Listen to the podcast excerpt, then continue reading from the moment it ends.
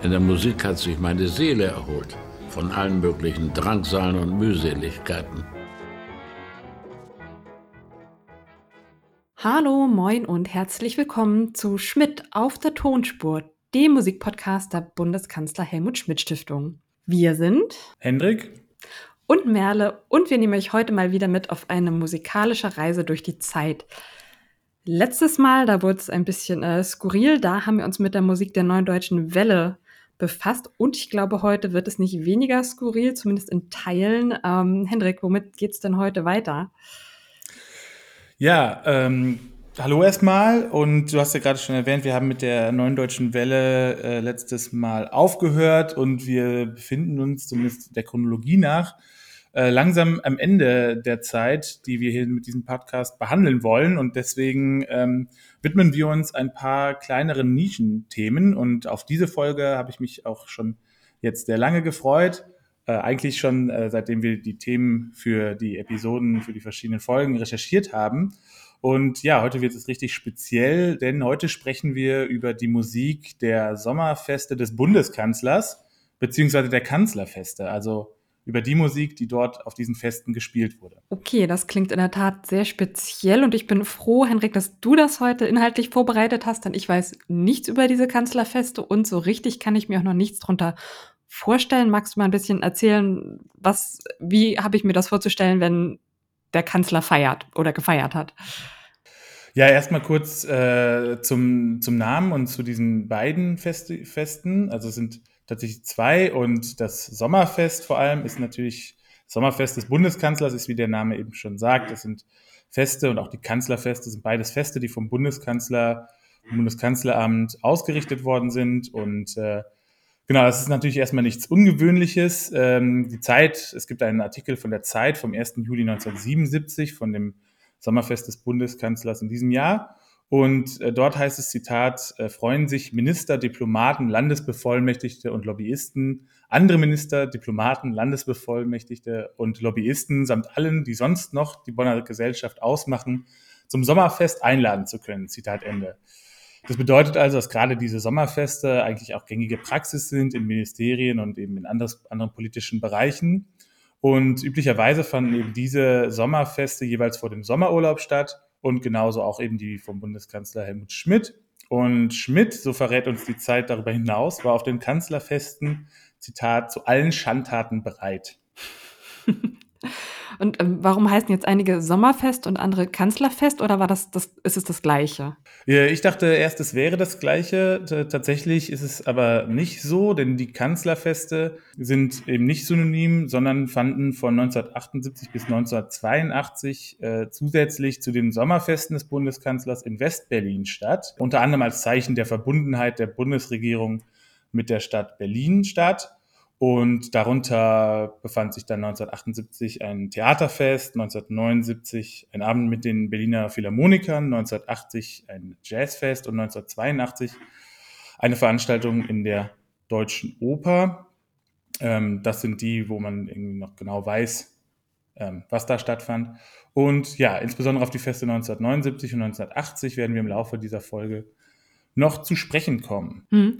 Also die Daten, die du genannt hast und auch der ähm, Artikel aus der Zeit von 77, die liegen ja nun alle in der Regierungszeit Schmidts. Hat Schmidt denn die Feste auch ins Leben gerufen oder war das quasi seit Gründung der Bundesrepublik gängige Praxis? Ähm, tatsächlich ist es nicht von Schmidt ins Leben gerufen worden, sondern ähm, auch nicht von Beginn an der, der, der Bundesrepublik, äh, sondern ähm, hat, also Kurt Georg Kiesinger hat diese Kanzlerfeste ins Leben gerufen. Und Kiesinger war Bundeskanzler, äh, gehörte der Partei der CDU an und er war Bundeskanzler von 1966 bis 1969. Und im letzten Jahr seiner Kanzlerschaft richtete er zum ersten Mal so ein Fest im Palais Schaumburg aus, das damals in Bonn als Sitz des Bundeskanzleramts ähm, ja, diente, und zwar von 1949 bis 1976. Und genau, Kiesinger eben nur bis 1969 und 1969 kam dann Willy Brandt an die Macht, wurde Bundeskanzler. Und Brandt übernahm dann das Format. Und das Kanzlerfest unter Kiesinger ähm, soll wohl eine, eine, ja, eine Veranstaltung der High Society gewesen sein, also eher wenig, wenig demokratisch. äh, in dem Sinne, sondern eben äh, ja, Am Amts- und Würdenträger blieben dort wohl unter sich, zumindest wenn man einige äh, Literaturangaben äh, Vertrauen schenken mag. Und genau, Willy Brandt hat das dann übernommen, dieses Format, und er fing dann damit an, auch normale Bürgerinnen in Anführungszeichen einzuladen.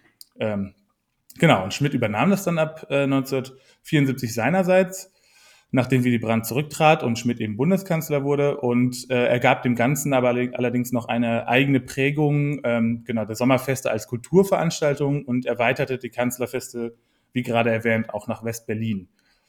Ja, und auf Fotos und Einladungslisten finden sich dann äh, sehr prominente Teilnehmer, die vielleicht einige heute noch kennen, wie Udo Jürgens, Roberto Blanco, Otto Walkes, Rudi Carell, äh, neben allerlei Politprominenz und eben auch Amts- und Würdenträger. Okay, also wenn ich mir das aussuchen dürfte, dann würde ich, glaube ich, äh, lieber zu einem Kanzlerfest von Schmidt als von äh, Kiesinger gehen. Das klingt doch ein bisschen unterhaltsamer mit Roberto Blanco mit dabei. Ähm, genau. Ja, genau, das eben schon vorgelesen. Jetzt waren ja auch, ähm, mit genau Blanco und Udo Jürgens Musiker mit dabei auf den Gästelisten. Also ich nehme an, Musik war irgendwie wichtig. Wir sind ja hier auch beim Musikpodcast, also ich nehme an, ähm, jetzt Kannst du mir ein bisschen erzählen, welche Rolle Musik dabei nun gespielt hat? Ja, genau. Darauf gibt es äh, eine kurze und knappe Antwort, äh, eine große. Die Musik stand äh, ziemlich häufig, äh, nicht immer, aber ziemlich häufig im Zentrum der Feste. Ich habe vorhin schon erwähnt, es gab ja auch Theaterfeste, wo die Musik jetzt nicht der zentrale Punkt war, äh, aber immer auch eine große, äh, große Rolle spielte auf diesen Festen. Ähm, genau. Ähm, es gab daneben Aufführungen, Pianobegleitung und auch Konzerte die dann neben dem Zentrum des Theaterspielens in irgendeiner Form äh, ja, mitliefen. Und dann teilweise, wie im Jahr 1977, verrät dann auch der Titel ähm, oder das Motto dieses Festes, die zentrale Rolle der Musik. Denn 1977 äh, hieß, das, hieß die Überschrift des Festes Hat die Welt Töne? Und äh, ja, für Schmidts eigenen äh, Musikgeschmack, den wir ja schon des Öfteren hier auch thematisierten, war eigentlich immer alles dabei. Ähm, ja, ich weiß gar nicht, ob er das so sehr persönlich auch immer ausgewählt hat. Äh, was ich weiß, ist das, oder was man hört, wenn man sehr tief gräbt und äh, bei YouTube sich ein Video anguckt, mhm. dann äh, geht eine Anekdote so, dass eine Dixieland-Band, die auch 77 gespielt hat, die tollen Tonis, die auf dem Fest aber die flotten Lotten hießen, die haben anscheinend irgendwo gespielt. Ich weiß gar nicht mehr, ob das jetzt auf einer auf der Straße war und, und Loki soll vorbeigelaufen sein und die fand das super und soll sie persönlich dann auch eingeladen haben zum Fest. Also so lief es anscheinend ab und zu dann ab. Genau, aber jetzt äh, zurück zur Rolle der Musik. Ähm, genau, Rainer Leberger, äh, auch ein Chronist der Schmidts, der hat auch ein Buch über Schmidt und seine Liebe zum Klavier verfasst. Äh, und laut ihm spielten ähm, im 1977 zum Beispiel im und vor dem Bonner Stadttheater die Big Band der amerikanischen Luftstreitkräfte, eine Beatles Revival Band, das Tambourchor Grün-Weiß aus Oberkassel, äh, genau, die Damen Dixie Band, also damit sind die tollen Tonis, die auf dem Fest die Flotten Lotten hießen, gemeint, der E-Orgelsolist Franz Lambert und viele mehr. Ja, der Starorganist Franz Lambert spielte sogar bei insgesamt drei Festen, 74, 77 und 78. Ähm, ja, und Schmidt versuchte sich mehr als einmal an der E-Orgel. Und leider, leider, leider haben wir von dem Sommerfest keine Aufnahme von Helmut Schmidt, zumindest bis zum jetzigen Punkt noch nicht, falls jemand diesen Podcast hört und sagt, ah, ich habe da vielleicht meine Kassettendeck mitgehabt und auf Aufnahme geschaltet. Gerne her damit. Es existiert noch eine Aufnahme von seiner Zeit als Verteidigungsminister mit Helmut Schmidt an der Orgel und damit ihr jetzt alle auch einen Eindruck gewinnen könnt, wie es sich anhört, wenn Helmut Schmidt orgelt, spielen wir nur ein paar Sekunden von Helmut Schmidt, I Got Rhythm.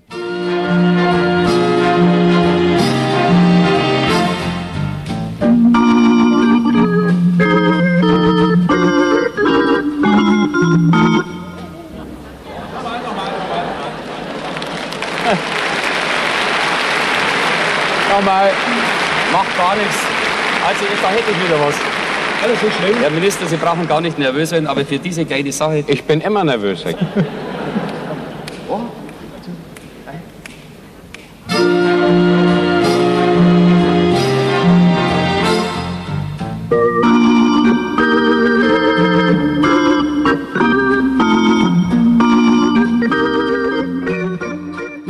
lustig. Ähm, ich habe mir den Song natürlich auch angehört und ich finde, so E-Orgel ist ja das absolute 70er-Jahre-Instrument, ähm, was ja in so vielen Psychedelic-Songs irgendwie vorkommt. Und ich dachte, Helmut Schmidt spielt jetzt die Doors oder sowas. Äh, aber nein, ähm, I Got Rhythm ist tatsächlich ein, ein Gershwin-Song aus den 30er Jahren.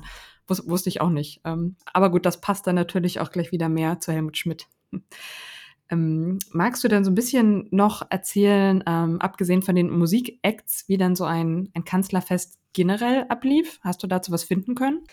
Ähm, ja, äh, tatsächlich schon. Und das war doch dann gar nicht so einfach. Ich habe äh, gedacht, ja, man sucht einfach mal nach äh, Kanzlerfesten und Sommerfesten. Bei der Bundesbildstelle findet man auch relativ schnell Fotos davon, aber wie sowas wirklich ablief, ähm, genau, wer da spielte, wie es aufgeteilt war, das äh, findet sich dann doch nur relativ rar. Ähm, genau, Schmidt behielt ja eigentlich immer alles äh, aus äh, seinem ganzen Leben und alles findet sich wieder im Helmut Schmidt Archiv und dank deren wunderbaren Zuarbeit äh, können wir jetzt die Feste und wer dort gespielt hat und teilweise auch eben wer eingeladen war, äh, diesen Heften entnehmen. Ähm, vorab sei gesagt, dass genau diese Feste hatten auch echt einen interessanten Charakter und sie waren immer eine sehr humoristische Angelegenheit. Und äh, ja, Helmut Schmidt nahm sich da auch äh, erkennbar nicht allzu ernst. Ähm, gleichzeitig war sie aber auch eine Möglichkeit für ihn, sich eben als Kulturkenner zu positionieren und zu inszenieren. Und äh, ich glaube, dieser humoristische Teil, also das schlägt sich ganz besonders in, in den Reden nieder, der hatte eben auch äh, seine Funktion darin, dass er äh, eben zeigen wollte, dass er nicht der kalte Machtmensch war, als der er oft wahrgenommen wurde. Und äh, ja, und gleichzeitig findet sich auch, dass er eben, ich habe das vorhin schon erwähnt, die Auswahl der Künstler ist jetzt nicht so, also man weiß nicht genau, wie die Künstler ausgewählt worden sind. Nur Leberger hat es einmal rekonstruiert und das, da zeigt es sich schon so, dass auch natürlich das eine Möglichkeit gewesen ist, äh, für Helmut Schmidt Kontakt zu, den, zu seinen Lieblingsmusikerinnen weltweit zu knüpfen. Genau, jetzt zu dem Ablauf. Ähm, an zwei Beispielen können wir sehen, wie so ein Kanzlerfest ungefähr ablief. Ähm, 1974, also nach dem Rücktritt Brandts, äh, musste eben alles erstmal sehr schnell gehen. Schließlich war Schmidt, äh, Schmidts Kanzlerschaft außerplanmäßig, ähm, als er eben am 16. Mai dann zum Kanzler gewählt worden ist. Und äh, ja, einen ersten richtigen Titel schien das Fest dann von 74 auch nicht zu führen. Ähm, lediglich wird von einem Ideenzauber von 15 Bundesministerien dem Bundespresseamt und dem Bundeskanzleramt im Palais und dessen Garten gesprochen. Ähm, genau, und ab 20.15 Uhr ging es dann los. An verschiedenen Orten gab es Musik. Im Tanzzelt spielte die Big Band der Bundeswehr, im Kaffeehaus das Alvin Weber Trio, ein sehr bekanntes Jazz-Trio. Und im Erdgeschoss des Palais gab es dann Siegfrieds mechanischen Musiksalon Rüdesheim zu bestaunen. Ähm, ja, ganz interessanter Name. Und äh, neben Franz Lambert, der eben ja, wie erwähnt, auch dort äh, dabei war, dem King of Hammond, an der Orgel war auch Helmut Schmidt mit einem Augenzwinkern als Musiker angekündigt. Kulinarische äh, Köstlichkeiten warteten dort auch auf. Äh, Zitat, die Starkochs der Bundeswehr. Und noch weiter wartete eine, eine Salat-Zaubershow. Und als Highlight öffnete um kurz nach zehn dann ein Kabinett Zauberpark im Garten des Palais unter Beteiligung des Freizeitparks Phantasialand und äh, Walt Disney World. Ja, zusätzlich mit einem kulinarisch hochwertigen Bierbus. Äh, ja, das hatte dann ungefähr bis etwa Viertel nach elf, halb zwölf geöffnet. Genau, und dann gab es laut Plan noch einen Mitternachtssnack und ein Konzert und dann war wahrscheinlich früher oder später nach Mitternacht, je nachdem, wie die Individuen dann durchhielten, Schluss. Genau, das war so das erste Sommerfest, wenn man jetzt den, den, äh, den Plänen eben, die wir vorliegen haben, den Dokumenten Glauben schenken kann. Und äh, 1979 fand dann ein Fest im Zoologischen Museum König statt in Bonn unter dem Motto Festzoologie, keine Angst vor großen Tieren. Das begann um 19 Uhr mit einem Schallplattenkonzert. Äh, den ganzen Abend gab es Vorträge und Lesungen. Um 20.45 Uhr folgte die Ansprache des Bundeskanzlers. Dann wurde von 21 bis um 2 Uhr nachts zum Tanz geladen und ab 2 Uhr spielte dann auch noch ein DJ auf. Das heißt, hier wissen wir auf jeden Fall, dass es sehr, sehr lange ging und wahrscheinlich auch bis frühen Morgen, bis in den frühen Morgen. Ja, also mich lässt diese Salat-Zaubershow einfach nicht los. Ich, ich, kann mir da nichts drunter vorstellen. Aber gut. ähm, vielleicht brauchte man das damals noch, um den Herren irgendwie Gemüse schmackhaft zu machen. Ähm, ja, ich, ich weiß es nicht. Keine Ahnung. ja, es liest sich auf jeden ähm, Fall so. Also, ja. ja. merkwürdig. Äh. Aber wollen wir vielleicht noch mal wieder zurück zur Musik kommen? Äh, Salat hin oder her. Ähm, mehrfach hast du jetzt erwähnt den Franz Lambert, den, den äh, Star-Organisten. Wollen wir da mal kurz äh, in irgendwas reinhören? Ähm, 107 Alben hast du mir eben erzählt, hat der gute Herr veröffentlicht. Ähm, hast du da was für uns ausgesucht? Äh, ja, ich habe was ausgesucht und äh, ja, es wäre natürlich blöd, jetzt den King of Hammond, den König der E-Orgel, den ungekrönten König der E-Orgel nicht zu spielen. und äh, ja, jetzt hören wir einfach mal kurz in eine Version von ihm rein.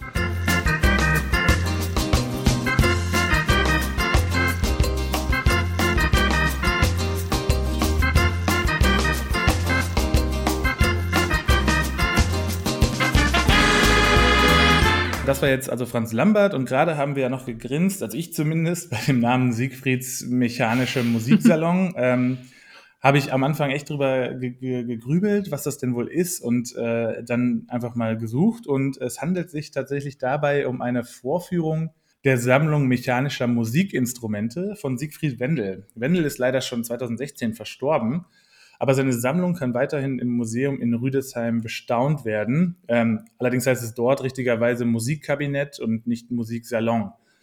Ja, und das muss man sich äh, so vorstellen. Was sind mechanische äh, Musikinstrumente? Das ist zum Beispiel so etwas wie eine Drehorgel. Ähm, und ich weiß nicht, ob du das noch kennst, aber wenn man auf, ja, ich würde sagen, eher so Dorfkirmes äh, ja, geht, auf so eine Dorfkirmes geht, dann gibt es manchmal auch sehr selten, ich glaube, ich weiß gar nicht, ob es sogar noch auf dem Hamburger Dom das, das ist, ob es das gibt. Dann läuft man an so einem, äh, nicht an einem kein Fahrgeschäft vorbei und auch nicht an so einem Losgeschäft oder irgendwie sowas, sondern steht da einfach nur so ein Wagen mit eher so ganz, äh, ja, furchteinflößenden Figuren. Äh, und dann wirft man eben eine Mark oder einen Euro dann eben ein und dann spielt die Musik und die Figuren bewegen sich. Und ich finde das eher, ja, sehr, also sehr komisch. Gruselig. Äh, genau. Ja. Genau, gruselig, das ist das richtige Wort. Äh, mir fehlt nur das creepy ein, aber gruselig, ja. Und genau, und ich glaube, so muss man sich das eben vorstellen. Bei YouTube gibt es dann auch ein paar Videos von diesem Musikkabinett. Ähm, und ja, genau, schaut es euch einfach mal an. Äh, können wir auch noch mal einmal so ein, so ein, so ein selbstgemachtes Video hier gerne noch mal verlinken. Genau, und äh, ja, dieses Musikkabinett äh, spielte dann von 8 Uhr abends äh, ja, bis um 4 Uhr morgens. Ähm, so steht es zumindest auf äh, der Homepage, meine ich, soll Wendel mit seinen Mitarbeitern und den mechanischen Instrumenten Musik dargeboten haben. Und äh, ja, angeblich bundesweit bekannt geworden sein. Und äh, wir hören jetzt noch mal ganz kurz rein, wie man sich das vielleicht vorzustellen hat. Ich hoffe, ihr bekommt einen Eindruck davon, wie das dann klingt.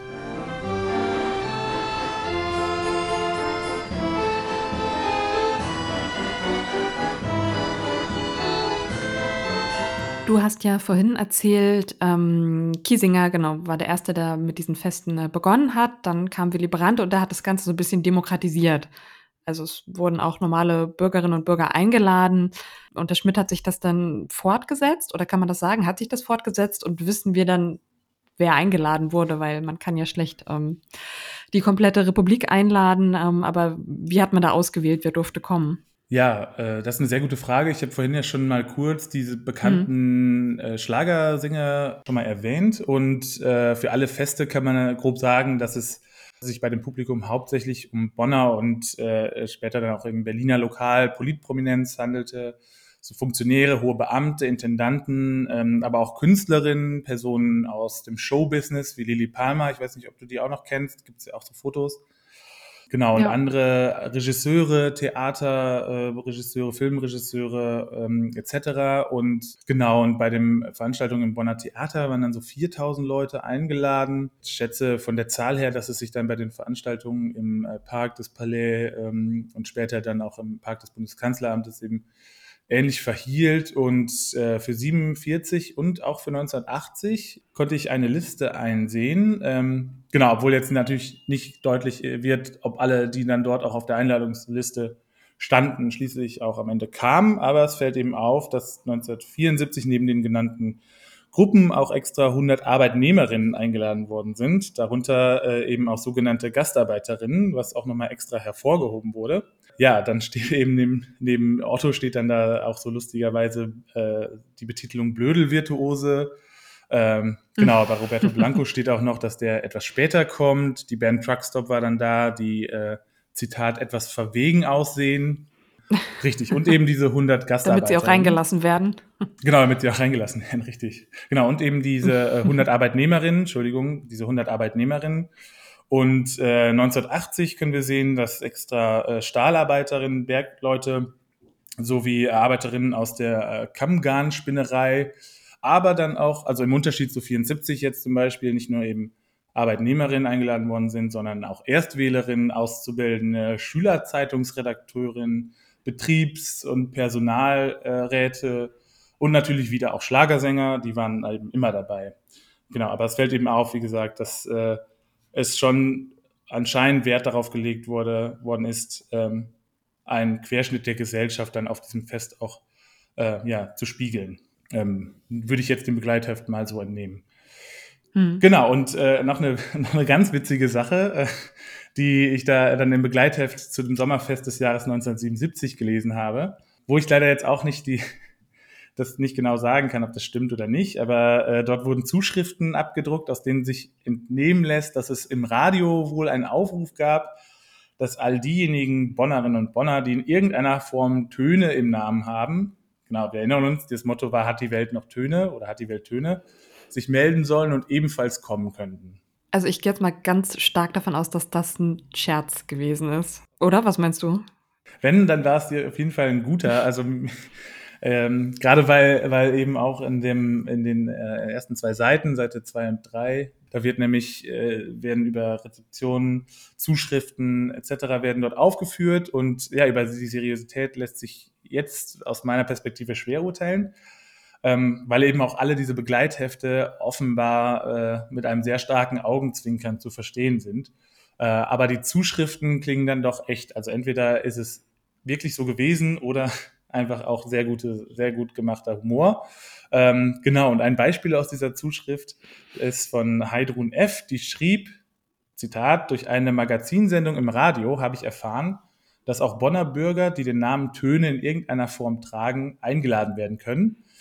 Aus der anliegenden Geburtsurkunde können Sie ersehen, dass mein Geburtsname Töne lautet. Vielleicht ist es etwas weit hergeholt, dennoch würde ich mich freuen, daraufhin eine Einladung zu dem beliebten Fest zu erhalten. Zitat Ende.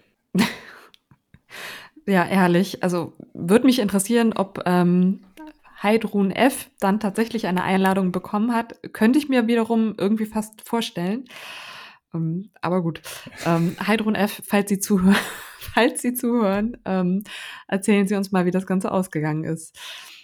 Ähm, okay. Ich habe auch so viel schon gehört. Dass, also es klingt so, dass, also, weißt du, die Geburtsurkunde mitgesendet, eine Kopie, weil ja. der Geburtsname Töne lautet. Ja, kann natürlich sein, dass ich sehr naiv bin, aber ich habe schon so viel mitbekommen und so viel erlebt, dass ich das auch glaube, dass das so passiert sein kann. Aber wer weiß, ja, vielleicht melden, melden Sie sich nochmal. Ja, auf jeden Fall ein großes, äh, ein großes Commitment, wenn man seine Geburtsurkunde rausholt und ähm, ein, eine Kopie mitschickt, dann scheint sie wirklich gerne dabei gewesen sein zu wollen ähm, bei dem Sommerfest. Fand das denn eigentlich immer nur in diesem Garten vom Palais statt oder auch mal an anderen Orten? Ähm, also es fand meistens im Garten statt, am Anfang ja noch auch im Palais selbst, wie mhm. eben äh, der mechanische Musiksalon. Genau, aber dann wahrscheinlich, äh, also wechselte es, weil ja auch das Bundeskanzleramt 1976 äh, wechselte und in den Kanzlerbungalow ging, beziehungsweise da nebenan ins Gelände. Ja, dann äh, kann man sehen, dass 1980 und 1982 in einem großen Festzelt im, im Park zwischen Palais und Bundeskanzleramt eben die Feste äh, ausgetragen wurden. Und 1975 und 1981 fanden die Feste im Bonner Theater statt, aufgeteilt auf drei Räume und äh, drei Räume beziehungsweise eigentlich schon große Säle. Und genau, das heißt, wir haben, wir haben das so ein bisschen aufgeteilt und äh, ja, manchmal draußen im Zelt und manchmal eben im Theater. Und ja, jetzt kommen wir nochmal wieder zu ein bisschen Musik und äh, 1976 spielten auch wieder die beiden, die beiden Pianisten äh, Marek und Wacek die spielten dann auch bei dem Sommerfest eben auf und das ist ein Klavierduo aus Polen und zwar spielten sie dort äh, Musik aus der Zitat schönen Welt der Oper. Das war auch eine Veranstaltung im Bonner Stadttheater. Und äh, es wird jetzt nicht genau, genau gesagt, welches Stück. Und deswegen hören wir uns jetzt von den beiden äh, einfach mal ein schnelleres an. Und zwar die Wilhelm Tell-Ouvertüre von Rossini zur Oper Wilhelm Tell.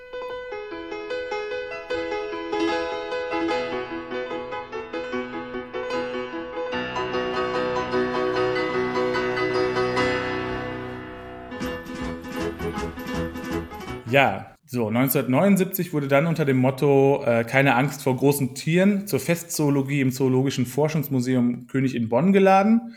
Und äh, da haben wir auch wieder ein großartiges Begleitheft, das sich wirklich wunderbar liest, voller Wortwitz und Blödeleien. Äh, ein Beispiel äh, für, Zitat, Fleischfresser gibt es Extrawürste, aber nicht nur für große Tiere, serviert von Hans Würsten und Wurstmaxen, für Pflanzenfresser Bananen oder Brot mit Schmalz. Ähm, also ich finde das äh, wirklich, wirklich, wirklich schön zu lesen. Ja, kein Wunder, dass eben neben den Lesungen von Tierfabeln und Vorträgen über große und kleine Tiere auch ein weiterer Blödelvirtuose auftrat, wenn ich so sagen darf. Und zwar spielte Mike Krüger. Unter anderem äh, trat er auf mit seinem Lied Stinktier. Und das ist jetzt das nächste Lied, in das wir äh, ja mal kurz reinhören. Ein Stinktier sitzt mitten auf dem Weg. Auf dem Weg und stinkt in den Müll.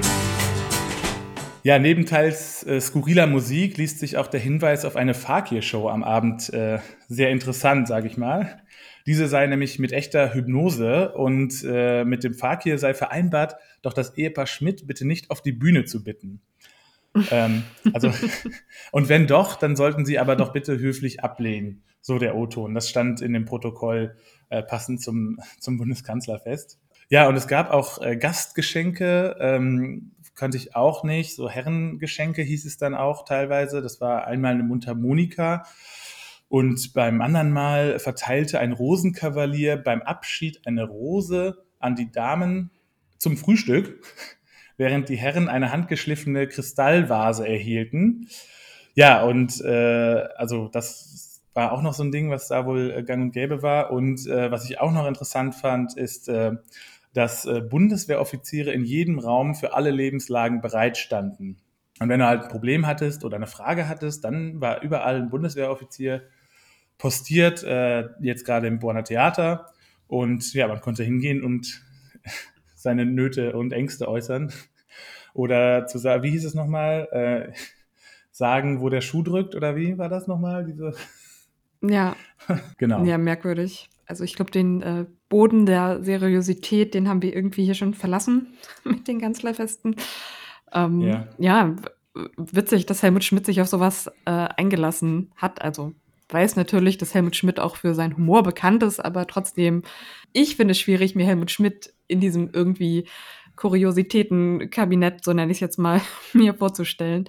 Ähm, wissen wir dann Näheres darüber, was Helmut Schmidt, also hat er sich mal geäußert? Wie stand er diesen Festen gegenüber? Hat er da nur so widerwillig irgendwie mitgemacht, ähm, aus Imagegründen oder fand er das selber total super eigentlich und hatte da auch seinen Spaß? Ähm, ja, das ist äh, jetzt schwer festzustellen. Ich habe jetzt nicht direkt irgendwas gefunden, wie, wo er sich wörtlich darüber äußert. Äh, ich habe aber gesehen, dass teilweise das Sommerfest ja am Abend eines sehr, sehr langen Arbeitstages stand und er ähm, mit dem Flieger noch hin und her geflogen ist, bis er dann dorthin äh, zum Sommerfest musste. Und äh, ja, kann mir schon vorstellen, dass das äh, anstrengend war, aber ich würde schon auch sagen, dass ja gerade auch die Musik, die ja total äh, seinem Geschmack entsprach, aber auch der Duktus in den Reden äh, verrät so ein bisschen, dass es doch einer der angenehmeren Termine gewesen sein muss und äh, eben für Helmut Schmidt auch mal ein guter Zeitpunkt, um Witze zu machen und äh, was ja so ein Lieblingssport auch ist, über äh, Journalisten herzuziehen.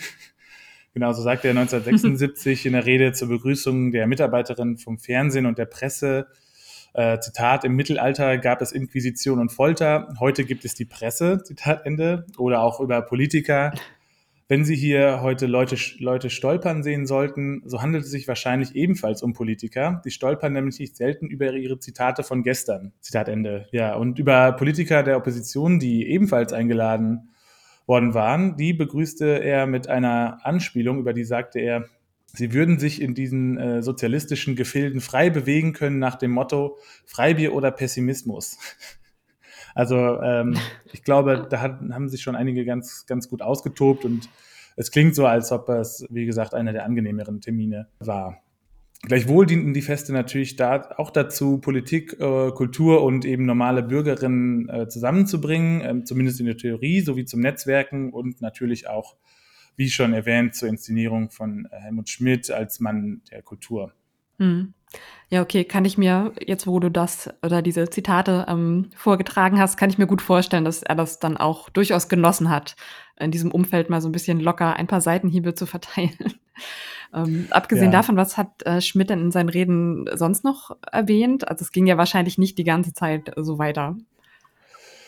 Nee, also er zieht vor allem über äh, Journalisten, äh, Politiker und äh, Amt- und Würdenträgern her oder macht, macht Witze und dankt dann aber auch in einem anderen Teil eben den in Anführungszeichen normalen Bürgerinnen, die eben dort auch sind, für ihr Engagement und äh, nennt dann die Feste auch die Veranstaltungen, die, Zitat, alljährlich Menschen aus vielen Gruppen unseres Volkes Gelegenheit zu Kontakten und geselligen Miteinander gibt. Genau, also vor allem äh, dieses, dieses Bedanken bei dem teilweise ehrenamtlichen, teilweise nicht ehrenamtlichen Engagement der Leute. Ich glaube, das ist auch noch ein ganz wichtiger Moment in den Reden, der sich auch so ein bisschen durchzieht. Ja, zugleich sieht er das Kanzlerfest aber auch eben als ein Ort kultureller Repräsentation Bonns. Äh, das finde ich auch noch einen spannenden Aspekt, denn dieses Fest, das ist ja tatsächlich auch, wenn man jetzt mal wieder auf die Zuschriften, die wir vorhin besprochen hatten, wenn man da nochmal wieder, äh, wieder einhaken möchte, dann äh, merkt man eben auch, also wenn, wenn das denn stimmte, dann merkt man eben auch, dass es etwas war, wo die Leute eben sehr gerne auch hingehen wollten. Einerseits und eben, wie gesagt, die Repräsentation Bonns, immer ja, immerhin ja auch die Hauptstadt äh, der Bundesrepublik, äh, sollte da eben auch nochmal ein bisschen Glanz abbekommen. Und äh, ja, Helmut Schmidt war eben auch der Meinung, dass die Bürgerinnen der Bundesrepublik diesen kulturellen Glanz einer Hauptstadt auch mal erwarten dürfen. Genau, und 1981 wird dann in der Rede sehr, sehr, sehr, sehr deutlich, dass das Sommerfest in Schmidts Augen auch vor allem für die Bonner und mit den Bonnern gefeiert werden soll und dass es äh, da auch eben um Bonn als Hauptstadt geht. Hm. Jetzt hast du ja eingangs aber auch Berlin erwähnt, dass es da auch diese Kanzlerfeste gab. Was hat es damit auf sich? Sollte da auch ein bisschen äh, Glanz in Berlin versprüht werden oder hatte das noch eine, eine andere Ebene? Ähm, ja, ich glaube, das kann man so sagen, dass äh, das einerseits natürlich ja Aufmerksamkeit auf Berlin als Kulturstadt auch bringen sollte. Ähm, so gleichzeitig war natürlich auch diese kulturelle und diese ideologische Verbindung, glaube ich, sehr wichtig. Und äh, eben als Schmidt Kanzler war, hieß die Hauptstadt eben Bonn und nicht Berlin. Und Schmidts Beziehung zu Westberlin war vor und nach der Wiedervereinigung jetzt nicht so super rosig, aber trotzdem gehörte die Wiedervereinigung auch zur Staatsräson der Bundesrepublik. Und um guten Willen zu zeigen, ähm, wurden eben auch dort die kulturellen Feste ganz offiziell eben nicht nur von Berlin aus so veranstaltet, sondern eben auch von der Bundesrepublik, von der Regierung aus veranstaltet. Ja, und wahrscheinlich auch, um es der DDR-Regierung dann so ein bisschen direkt vor der eigenen Haustür zu zeigen. Und ja, ja immerhin war Berlin ja äh, auch sehr, sehr bekannt für die Jazzszene vor Ort. Und äh, genau, die Kanzlerfeste waren dann eben noch ein zusätzliches Ding und die fanden nicht im Sommer statt, sondern im Herbst. Die beiden Veranstaltungen 1979 und 1980 waren sehr interessant. 1979 fand äh, nämlich das Kanzlerfest auch mit den Berliner Philharmonikern statt und dem Dirigenten Herbert von Karajan unter dem Motto Philharmonische Eulenspiegeleien. Und äh, ja, das Orchester spielte, spielte mehrere Stücke von Richard Strauss, was dann zu vielen äh, Scherzen im Hinblick auf den kommenden Wahlkampf Schmidt gegen Franz Josef Strauß von der CSU führte. Wir hören jetzt mal rein in eine Version äh, Herbert von Karajan und den Berliner Philharmonikern, und zwar ähm, von Richard Strauss, Till Eulenspiegels Lustige Streiche.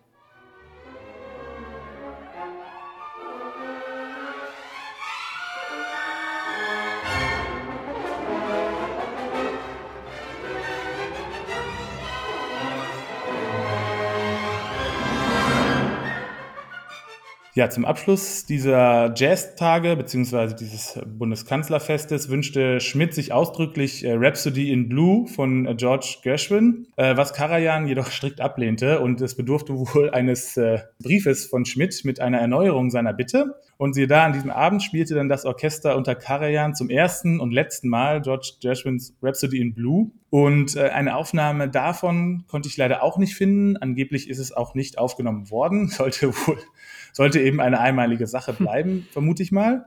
Genau, aber jetzt hören wir nochmal Musik und zwar äh, hören wir jetzt eine Interpretation von Leonard Bernstein und den New Yorker Philharmonikern.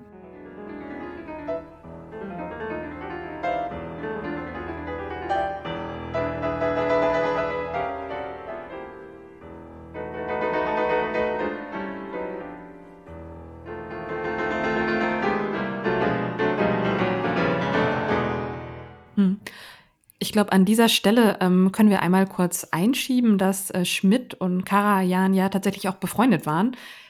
Zumindest meine ich ab diesem Jahr, wo dieser Auftritt beim, äh, bei den Kanzlerfesten stattfand. Und ähm, ja, da finde ich, sollten wir nicht unerwähnt lassen, dass Karajan ja keine unumstrittene Persönlichkeit ist. Ne? Also das meine ich 1908 geboren und hat eben in den 30er Jahren im NS-Deutschland auch ähm, Karriere gemacht und das zweimal also das ist ein Österreicher und das sowohl in Österreich und dann nochmal in Deutschland in die NSDAP eben auch eingetreten. Ähm, Schmidt hat sich da aber nicht so besonders dran gestört tatsächlich und hat trotzdem die Nähe des Dirigenten gesucht. Und die Freundschaft hat dann tatsächlich bis Karajans Tod auch gehalten. Also ganz äh, bemerkenswert, finde ich, weil man sich ja als Politiker eben auch gut überlegen muss, mit wem man sich irgendwie auch in der Öffentlichkeit ähm, ja, näher zeigt. Und das war eben auch bekannt, diese Vergangenheit von Karajan in der Öffentlichkeit. Deswegen finde ich das ähm, ja ganz bemerkenswert. Auch interessant finde ich, weil das für mich so gar nicht zusammenpasst. Schmidt ist ja immer eher so hanseatisches Understatement mit seinem ähm, bescheidenen Haus in Langhorn in Hamburg. Das wird ja immer so betont. Und Karajan war ja so ein ganz anderer Typ so, da hatte er ja, ja, viel stimmt. Geld, eine Vorliebe für schnelle Autos, für oh, ja, große Anwesen, gelesen, für Technik, ja, für Yachten, für Flugzeug geflogen. Also das passt für mich von den Persönlichkeiten so gar nicht zusammen. Deswegen finde ich das so, so spannend. Aber vielleicht fand auch Schmidt gerade das ähm, ja ganz, ganz äh, interessant an, an Karajan. Und eine nette kleine Geschichte, die ich noch gelesen hatte. Ähm, äh, Karajan hat Helmut Schmidt ein Walkman geschenkt. Das finde ich irgendwie ganz, Aha. ganz lustig. Also das spricht für diesen te technikbegeisterten äh, Dirigenten ja schon. Walkman war natürlich in den 70ern und äh, frühen 80ern absolute Hightech. Und den State hat er Helmut Schmidt geschenkt. Ja. Keine Ahnung, ob Schmidt den jemals okay. benutzt hat. Äh, kann ich mir nicht vorstellen. Aber immerhin, er hatte offenbar einen. So. Okay, interessant. Ja, im Wohnhaus weiß ich gar nicht, ob da noch einer liegt. Aber was auf jeden Fall ja im mhm. Wohnhaus, glaube ich, noch hängt, in Langhorn, äh, Neuberger, Neuberger Weg, ist ja auch ein Ölgemälde von Karajan, also das ihn abbildet, richtig? Ja, stimmt. Ich meine, ja, genau. Ja, spannend. Müssen wir mal gucken, wo denn dieser, äh, dieser Kopf, äh, dieser Walkman abgeblieben ist. Ob der noch überlebt hat, die Jahrzehnte. Mhm. Ja, spannend. Ähm, genau, ich glaube, wir sind stehen geblieben im Jahr 79. War genau. da nicht auch irgendwas mit Loriot? Irgendwie habe ich da was im Hinterkopf, Hendrik. Ja, genau. Es gibt, äh, ähm, wenn man auch nach Kanzlerfesten sucht, dann gibt es auch beim Tagesspiegel, den verlinken wir euch natürlich in den Show Notes, noch einen Artikel, da geht es um ja, Loriot und die Musik und äh, also welche Rolle die Musik in Loriots Leben spielte. Und äh, jetzt sind wir schon älteres Semester, würde ich mal behaupten, ohne jetzt dir zu nahe treten zu wollen. Ähm, und ich habe jetzt nicht mehr so aktiv Loriot geschaut und ich glaube, die jüngeren Zuhörerinnen kennen den vielleicht gar nicht mehr. Ähm, mit bürgerlichem Namen hieß er Vico von Bülow und war ein sehr, sehr bekannter Humorist. Ähm, genau, und kam, glaube ich, vor allem, korrigiere mich, wenn es falsch ist, aber kam, glaube ich, wurde auch, also wurde populär, vor allem durch kurze Sketche auch. Also das ist, glaube ich, das, was jetzt für mich zumindest überlebt ja. hat von Loriot. Genau, ich ja, guck, kann ich ja einmal äh, hier zugeben, eigentlich jedes Jahr Loriot, nämlich ähm, zu Weihnachten mit äh, der Familie Hoppenstedt und Evelyn Hamann. Finde ich immer noch großartig, gucke ich jedes Jahr, immer noch witzig. Ja, also so ein Tradition-Ding auch. Ja, also ja, genau, genau, laut, äh, also genau, er war halt auf jeden Fall ein bekannter Humorist und hatte auch eine sehr besondere Liebe für die Musik. Und laut dem Berliner Tagesspiegel, beziehungsweise laut der Person, die dort über ihn dieses kleine Stück schrieb, äh, luden ihn die Berliner Philharmoniker dann eben 1979 zur Mitgestaltung des Kanzlerfestes ein, äh, wo er einen Auftritt als Zitat äh, eine Fliege jagender Klaviertransporteur hatte. Zitat Ende. Und Loriot äh, probte dafür mit, für seinen Auftritt mit einer Kassette, genau, und äh, eben nicht mit einem normalen Orchester. Und äh, der Wegbegleiter berichtete dann in dem Artikel eben über diesen ausbleibenden, also bei der Generalprobe war das, glaube ich, diesen ausbleibenden Tutti-Schlag, weil Loriot wohl nicht gewusst haben soll, was er, also dass das Orchester dann auch wirklich tatsächlich macht, also die Sachen macht, äh, äh das macht, was er dirigiert. So, und äh, woraufhin die, also der, das heißt, dieser Schlag blieb aus und die Musiker hielten wohl so lange den Akkord, bis Loriot dann abbrach und äh, wohl gefragt haben soll, wann denn jetzt der Rums kommt. Und ja, dann wurde ihm gesagt, er käme wohl nur, wenn er, er, wenn er ihn dirigiere. Und Loriot war wohl ganz erstaunt, dass die Musiker seinem Dirigat dann auch tatsächlich äh, folgten. Ähm, genau, und äh, sein Wegbegleiter meinte, dass das wohl einer der Highlights in seinem Leben gewesen sein soll, diese Erfahrung. Und ähm, ja, tatsächlich findet sich noch eine Aufnahme von, ich weiß nicht, ob es wirklich von seinem Dirigat ist, aber es findet sich noch eine Aufnahme von Loriot beim Kanzlerfest auf der Loriot DVD-Box. Und äh, genau, da hören wir jetzt mal noch ein paar Sekunden rein, damit ihr auch eine Idee davon bekommt, wie es eben geklungen hat.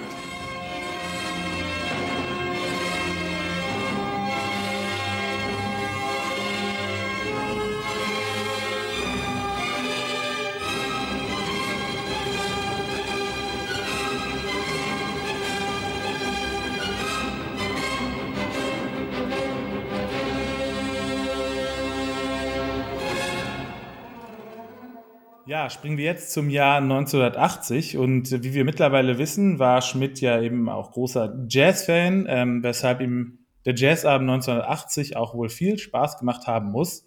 Und bei diesem Kanzlerfest, das am 7. November 1980 stattfand, war Schmidt gerade mal zwei Tage wiedergewählt als Bundeskanzler durch den Deutschen Bundestag. Und äh, ja, da wurde das Ehepaar Schmidt zuerst dann von der Young Tuxedo Brass Band mit dem Lied When the Saints Go Marching In begrüßt. Und das soll den beiden auch wohl gefallen haben. Und die Band besteht noch heute und ist auch mittlerweile eine der ältesten und traditionsreichsten Marching Bands in, äh, aus New Orleans. Und genau, äh, an dem Abend moderierte dann auch die weltbekannte Opern- und Konzertsängerin Felicia Weathers. Und auch Weathers war mit den beiden Schmidts befreundet besuchte sie sogar in Langhorn, ähm, wovon ich auch noch nie ein Foto gesehen habe. Das war mir tatsächlich neu.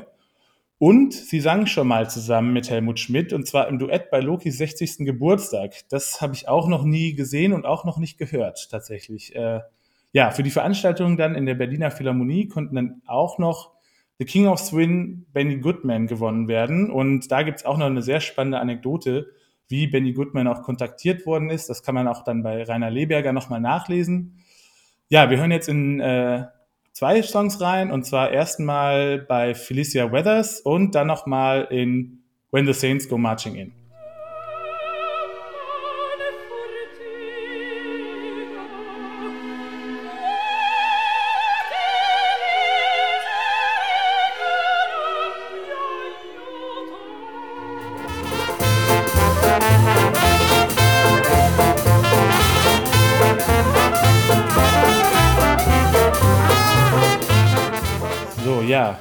Das waren jetzt die beiden Lieder und äh, springen, kommen wir nun zu Benny Goodman. Äh, Benny Goodman, auch The King of Swing genannt. Und äh, ja, er spielte, wie gesagt, eben auch auf diesem Kanzlerfest. Und von diesem Konzert gab es tatsächlich auch eine Aufnahme, die 1980 mit der Unterstützung Schmidts realisiert werden konnte, aber dann tatsächlich erst 1996 veröffentlicht worden ist. Ähm, genau, das Album heißt Berlin 1980 7. 8. November oder eben kann man auch Englisch aussprechen. Und das Konzert vom 17., deswegen auch der Titel, das Konzert vom 7., also vom Kanzlerfest, wurde dann am 8. nochmal direkt wiederholt und das dann für zahlende Gäste. Ich kann mich nicht erinnern, dass ich schon mal in den Medien gelesen habe, dass es heute noch Kanzlerfeste dieser Art gibt. Was ist dann passiert, nachdem Helmut Schmidt kein Bundeskanzler mehr war mit dieser Tradition? Wurde das dann fortgeführt oder ist es dann eben nach und nach eingeschlafen? Äh, ja, auch hier eine kurze Antwort. Ähm, die starb, die Tradition starb einfach, ähm, zumindest in Bonn. Äh, der Nachfolger Helmut Kohl sagte immer, dass so ein Fest nicht in, Zitat, die Zeit des Sparens passen würde. Und laut, laut eines Artikels im Spiegel machte Kohl dann 1987 ein Lobby-Event daraus. Also 1987 würde es dann wohl wieder gehen. Aber äh, ja, es ging dann nur noch eben darum, dass die Unternehmen äh, sehr viel Geld bezahlen sollten, dass eben nicht die Steuerzahler dafür aufkommen, sondern die Unternehmen selbst bezahlen. Und äh, genau, das Zweite war eben, dass dort dann, Zitat, ein unmittelbarer Kontakt mit den Spitzen aus Politik und Wirtschaft, den Opinion-Leadern der Bundesrepublik zu PR-Zwecken hergestellt werden könne, die, nochmal Zitat, den Aufwand um ein Vielfaches amortisieren könnten. Das heißt also so die Kosten wieder einbringen. Das ja, zeigt eigentlich schon sehr, sehr, sehr, sehr stark, wie sich der Charakter dann eben verändert hat und es äh, ja offenbar zu einem reinen Marketing, PR, Network-Event von ähm, ja nicht von normalen Bürgerinnen zumindest handelte. Ja, extrem schade eigentlich, wenn man mal so drüber nachdenkt. Ähm, also ich hatte auf jeden Fall heute Spaß. Ähm, ich hoffe, wir konnten euch einen Eindruck von den Sommerfesten und Kanzlerfesten geben. Und ähm, ein Lied wollen wir aber auf jeden Fall nochmal anspielen, nämlich vom eben erwähnten Benny Goodman. Bei mir bist du schön, also eins der, ähm, ich glaube, in der Populärkultur zumindest auch sehr bekannten jüdischen Lieder. Und äh, da gibt es auch eine interessante Geschichte dazu in einem Spiegelartikel, den verlinken wir euch natürlich in den Show Notes und da hören wir jetzt noch einmal rein.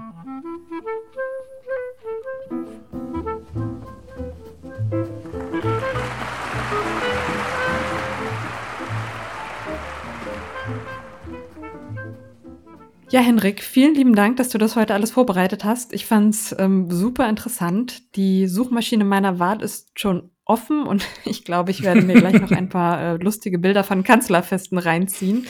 Ähm, ich glaube, da gibt's äh, einiges, einiges zu entdecken. Ähm, ja, und ihr merkt, wir sind jetzt zeitlich eben ans Ende der Schmidtschen Ära gerückt, zumindest seine Zeit als aktiver Politiker. Also klar, wir wissen, er saß noch ein Weilchen im Bundestag, hatte natürlich auch noch politisch einiges zu sagen, hat mit seiner Meinung ja nie groß hinterm Berg gehalten, aber ihr wisst, wie wir meinen. Ähm, für uns ist das aber eine tolle Gelegenheit, jetzt nämlich auf etwas speziellere Musik zu schauen, ähm, wo wir schon immer mal Lust hatten, was zu, zu machen. Und deswegen geht es in der nächsten Folge um Wahlkampfmusik. Genau, es bleibt äh, politisch. Ja, das wird auch sehr spannend, glaube ja, ich. Ja, immer.